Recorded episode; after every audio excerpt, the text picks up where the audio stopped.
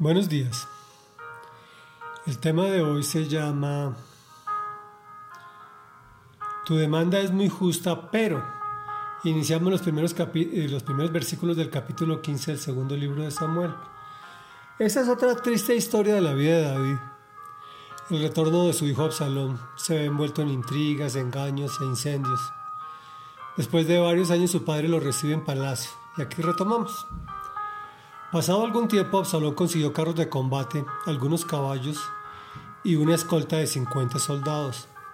Se levantaba temprano y se ponía a la vera del camino junto a la entrada de la ciudad. Cuando pasaba alguien que iba a ver al rey para que le resolviera un pleito, Absalón lo llamaba y le preguntaba de qué pueblo venía. Aquel le decía de qué tribu israelita era y Absalón le aseguraba, tu demanda es muy justa, pero no habrá quien te escuche de parte del rey.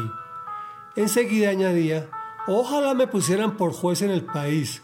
Todo el que tuviera un pleito o una demanda vendría a mí y yo le haría justicia. Además de esto, si alguien se le acercaba para inclinarse ante él, Absalón le tendía los brazos, lo abrazaba y lo saludaba con un beso. Esto hacía Absalón con todos los israelitas que iban a ver al rey para que les resolviera algún asunto y así fue ganándose el cariño del pueblo.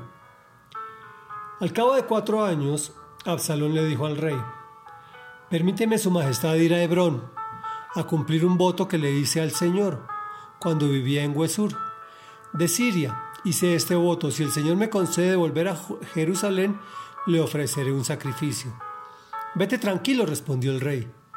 Absalón, Absalón emprendió la marcha a Hebrón pero al mismo tiempo envió mensajeros por todas las tribus de Israel con este mensaje.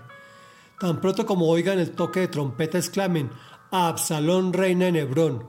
Además, desde Jerusalén llevó Absalón a 200 invitados, los cuales lo acompañaron de buena fe y sin sospechar nada. Luego, mientras celebraba los sacrificios, Absalón mandó llamar a un consejero de su padre, David, el cual se llamaba Agitofel, y era del pueblo de Giló. Así la conspiración fue tomando fuerza y el número de los que seguían a Absalón crecía más y más. Reflexión. Me imagino a Absalón con su escolta de 50 soldados. Él en su carruaje, su larga cabellera y su belleza, a un lado del camino, interceptando a los que querían justicia y engañándolos.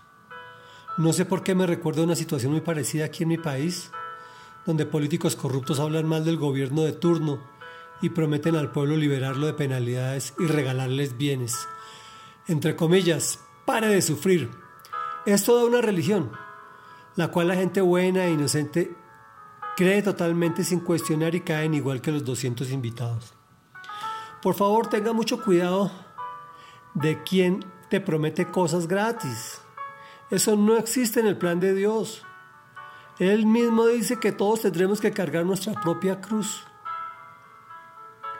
Téngale más miedo si te saluda con salamería y te da besos, queriéndose ganar el cariño del pueblo con mentiras.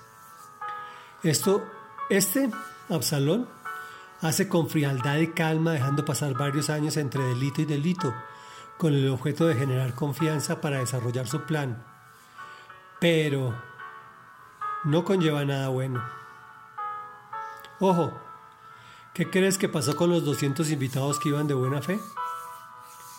Bueno, Señor amado, queremos orar, Padre de la Gloria, ante tu presencia, porque tú eres el único que nos puede solucionar todos los problemas.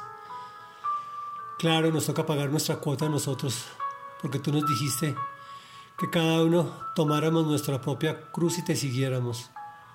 Y te vamos a seguir con circunstancias que a veces son dolorosas, a veces son gozosas, pero todos son parte de la vida. Nada es fácil, Señor, en ninguna circunstancia, pero tú nos fortaleces para salir victoriosos y airosos en todas nuestras situaciones, porque tenemos nuestros ojos puestos en ti, mi amado Jesús, pues tú tienes una morada en el cielo para todos los que en ti confiamos y entregamos nuestra vida a ti. Te alabamos y te glorificamos en el nombre de Jesús. Amén y amén.